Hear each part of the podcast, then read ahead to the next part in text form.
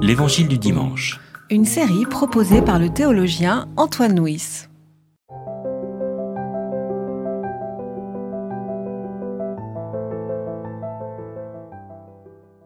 Le soir de ce jour-là, qui était le premier de la semaine, alors que les portes de l'endroit où se trouvaient les disciples étaient fermées par crainte des Juifs, Jésus vint.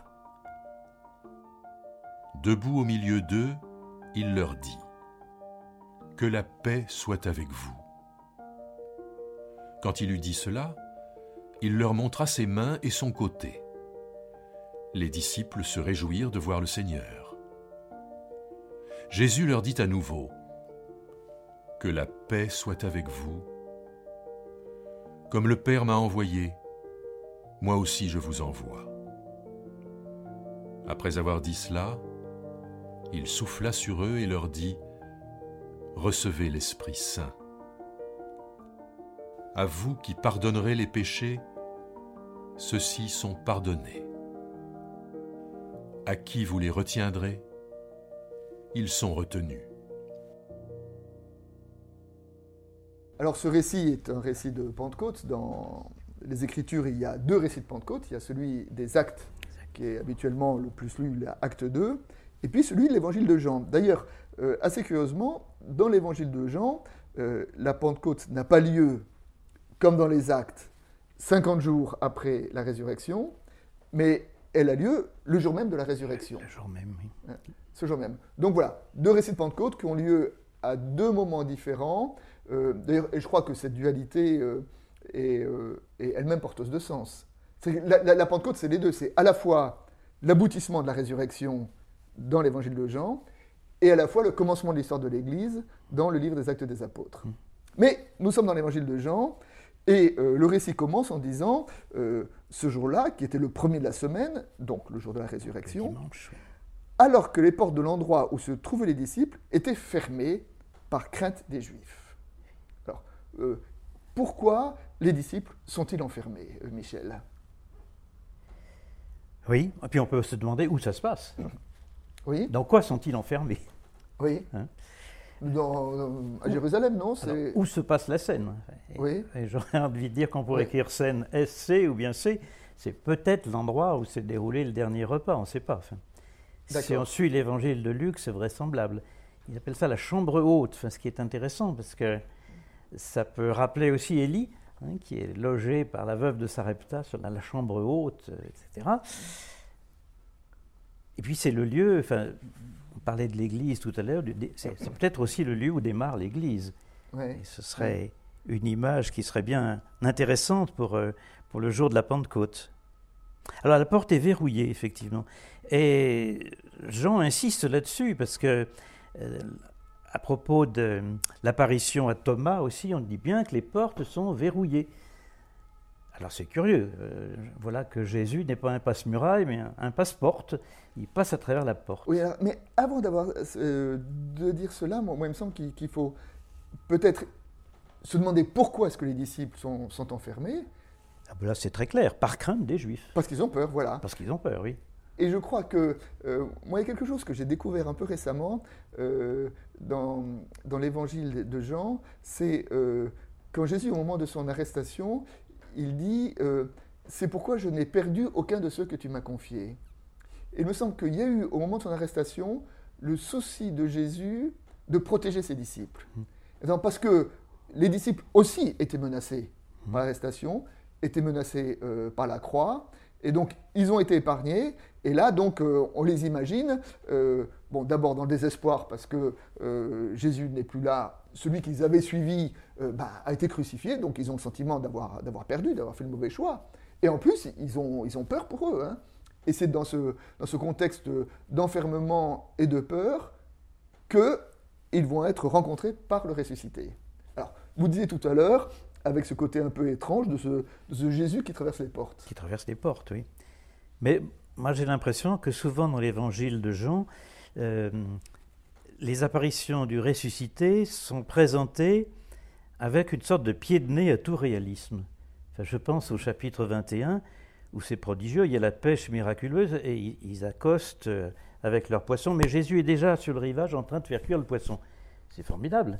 Il Ouais. fait cuire le poisson avant de l'avoir pêché. Ouais. C'est quand même étonnant. Ouais, ouais. Moi, je crois que c'est quand même une façon de dire que euh, les apparitions du ressuscité, c'est pas une preuve, comme disait le catéchisme de mon enfance, une preuve de la divinité de Jésus.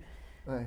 C'est pas du tout la même logique, parce que dans cette On logique-là, n'est pas dans le réel, réel de notre monde. On est dans l'imaginaire. Non. Oh non, je Non. dirais pas co- comme ça, mais on n'est pas dans, dans le registre de la preuve. Jésus ne va ressusciter, ne va pas se présenter à, à ses adversaires en disant Nananer, vous voyez, vous aviez tort, c'est moi qui ai raison, je suis ressuscité. Hein, il se présente toujours, il se présente à la foi. Il ne prouve rien du tout, il se présente à la foi de ses disciples. Et pourtant, on leur dit, il leur montra ses mains et son côté. Ce Alors. qui est quand même une marque de, de matérialité. Oui, Et oui, c'est d'ailleurs, ben, ça apparaît encore plus à l'apparition à Thomas, hein, où non seulement Oui. Et- Euh, et- Jésus et- lui dit euh, Regarde, mais mets tes mains.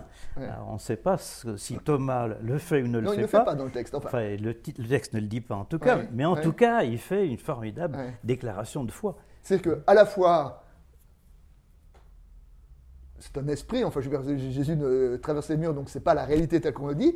Et à la fois, il y a quand même cette, euh, cette démarche d'incarnation, en disant, re- regardez, les... Mm. Ouais, c'est-à-dire que c'est bien moi, c'est- pas, pas un pur esprit. Alors ça va encore plus fort chez, chez Luc, justement, il croit que c'est un esprit. Et Jésus le de- demande à manger. Ouais. Alors c'est pour ça, ça pose des problèmes théologiques épouvantables, parce que est-ce qu'il y a vraiment un corps? Il, il y a une digestion alors, comment ça se fait? Ça, Moi je crois qu'il ne faut surtout pas essayer d'analyser le problème en ces termes-là. C'est vraiment un appel à la foi. Un appel à la fois. Et alors, oui, et puis derrière euh, la main et le côté, euh, il y a aussi bah, c'est les traces de la croix. A- traces de la croix, oui, bien sûr. Il y a quand même euh, ses mains son côté, ce sont ses blessures, ce sont ses, ses cicatrices. C'est le même. Et là, moi, il y, a- il y a quelque chose que je trouve euh, assez intéressant, c'est que Jésus se laisse reconnaître par ses cicatrices. Oui. hein. C'est-à-dire que, et est-ce qu'on ne peut pas euh, extrapoler et de dire, bah, ju- justement, euh, ce sont nos cicatrices qui, qui marquent notre humanité, qui, qui disent la profondeur de notre personne. Ce qui fait ce que nous sommes aujourd'hui, bah, ce sont aussi les, les blessures que nous portons avec nous. Ça nous ramène à la gloire dont on parlait l'autre jour. Oui, la gloire. Qu'est-ce- parce- quelle est notre gloire finalement?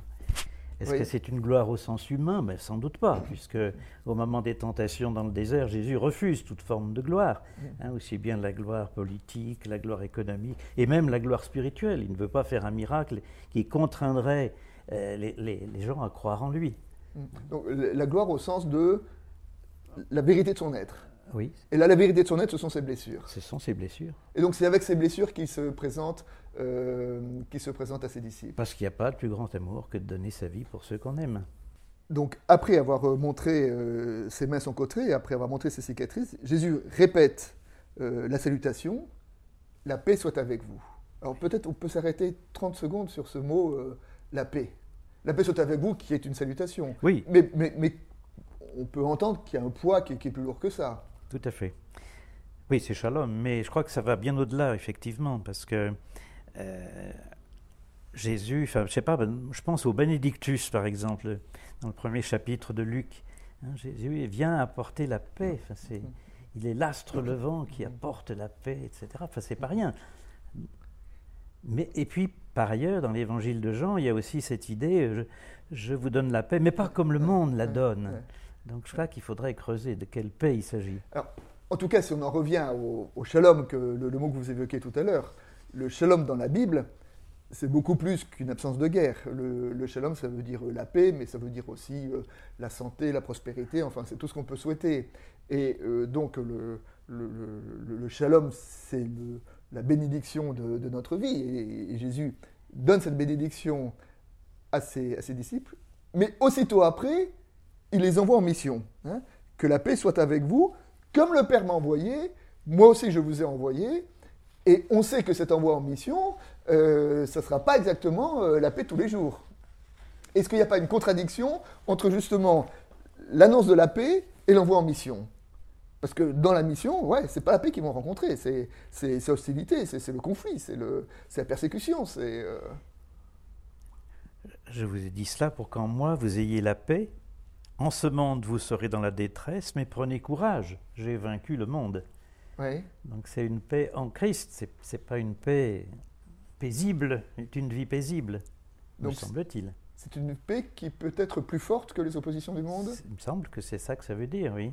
Ouais. C'est un peu ce que dit, euh, ce que dit Paul aussi dans l'Épître aux Romains, hein, quand il dit euh, Qu'est-ce qui pourra me séparer de l'amour de Dieu? Est-ce euh, le péril, le dénuement, Mhm. euh, la détresse, la faim, la persécution?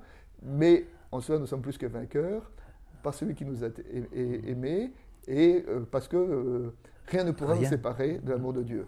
C'est-à-dire que, et quand Paul dit ça, il ne le dit pas euh, comme une théorie en disant euh, euh, voilà, on peut avoir la paix. Il le dit par rapport à ce qu'il a vécu dans sa mission. Parce que le péril, le dénuement, la faim, la persécution, ce ne sont pas pour lui des abstractions, mais ce sont des réalités qu'il a rencontrées. Et en cela, il nous dit rien ne peut nous, séparer de l'amour du Christ. Et moi, quand je lis ça, et quand j'entends ça, je me sens tout petit. oui.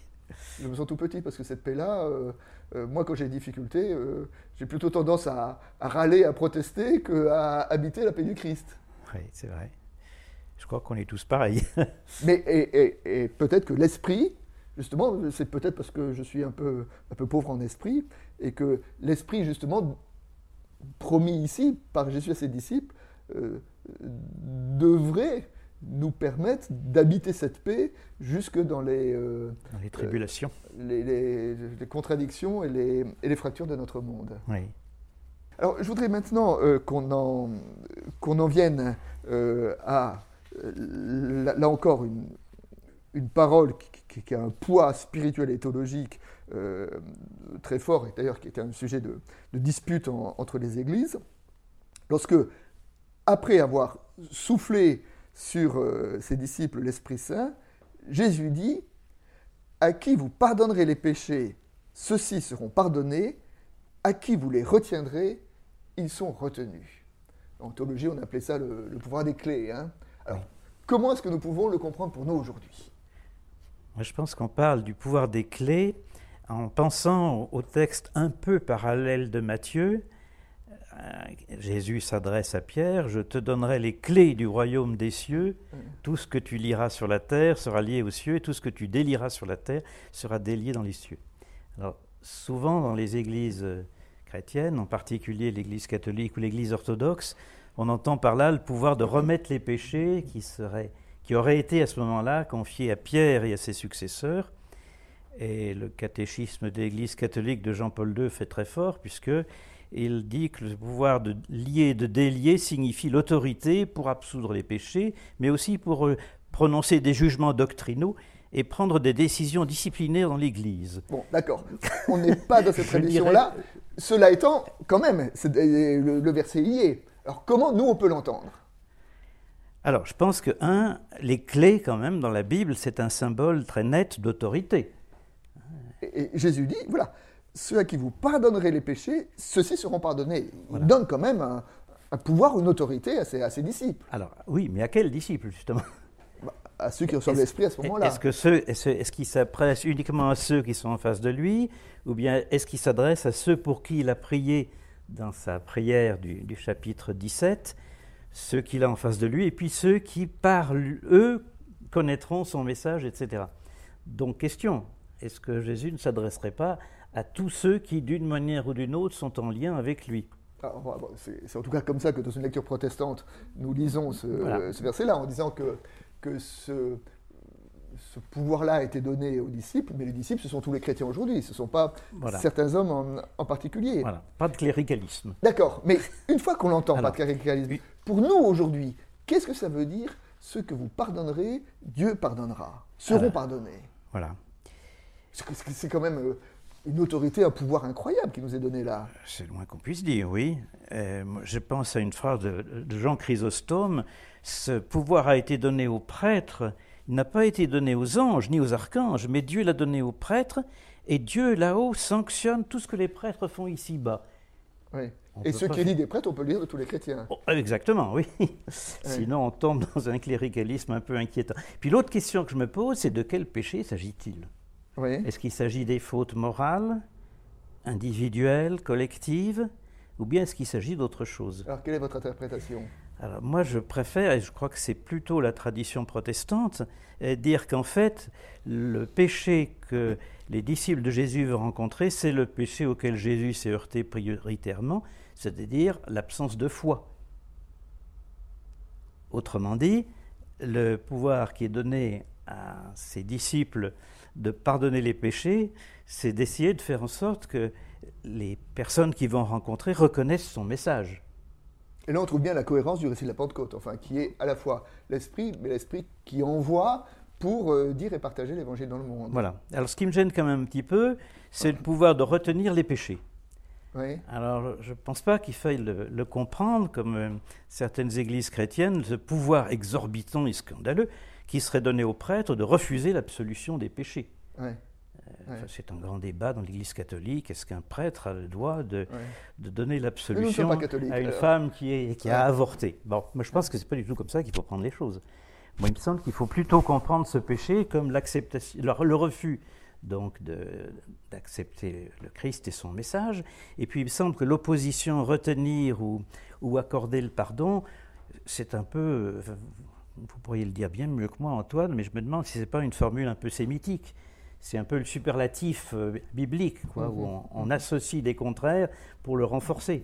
Autrement dit, à ce moment-là, ça voudrait dire je vous donne totalement le pouvoir de pardonner les péchés, ils seront totalement pardonnés. Moi, je- enfin, en tout cas, Moi, c'est euh, comme ça que je le comprends. C'est sûr qu'on peut l'entendre. Euh, voilà, je veux dire une petite anecdote que j'ai lue dans un, dans, un, dans un commentaire rabbinique. C'est l'histoire d'un sage euh, qui part en tournée pour répandre la bonne parole. Et euh, pendant qu'il est en tournée, il a laissé sa femme et ses enfants chez lui. Et le propriétaire profite de l'absence du sage pour euh, expulser la femme et les enfants. Et puis quand le sage revient de sa tournée, il y a ses amis qui lui apprennent la façon dont le propriétaire s'est comporté, et ils disent à ce sage, ben, prie pour que Dieu le punisse. Et le sage dit, Oh, c'est trop tard, j'ai déjà prié pour que Dieu leur pardonne. C'est très beau.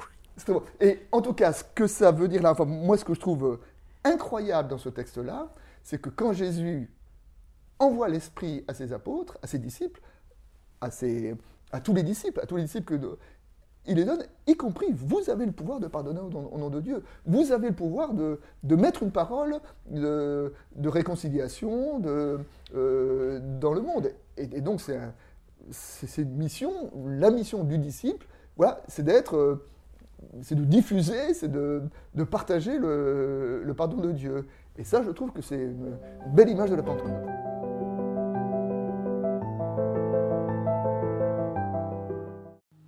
C'était L'Évangile du dimanche, Une série de regards protestants, enregistré par Antoine Nuis. voix off, Dominique Fano-Renaudin.